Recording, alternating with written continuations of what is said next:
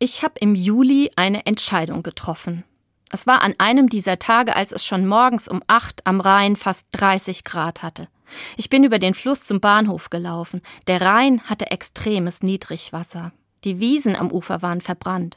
Und ich habe morgens um acht schon kaum noch Luft bekommen.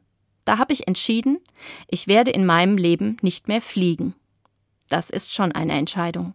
Eigentlich wollte ich in den nächsten Jahren noch eine Freundin besuchen, die gerade in Kenia lebt. Und wie ich zu meiner Schiffstour nach Norwegen komme, weiß ich auch noch nicht so recht. Aber ich hatte an diesem Julimorgen das Gefühl, ich muss irgendwas tun. Irgendwas dazu beitragen, dass diese furchtbare Hitze in unseren Sommern nicht so weitergeht und immer noch schlimmer wird. Klar werden jetzt viele sagen, was bringt das schon? Eine einzelne Person, die nicht mehr fliegt. Das spart ein paar Tonnen CO2. Aber angesichts der Hunderttausenden, die weiter ins Flugzeug steigen und angesichts dessen, was auch ich weiter an CO2 produziere, ist das doch nur ein Tropfen auf dem heißen Stein.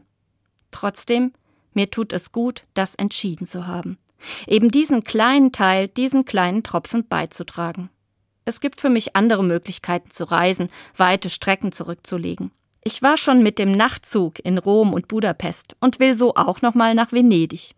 Und auch nach Norwegen geht's vielleicht per Zug und Fähre, wenn ich mir entsprechend Zeit nehme. Nicht mehr fliegen.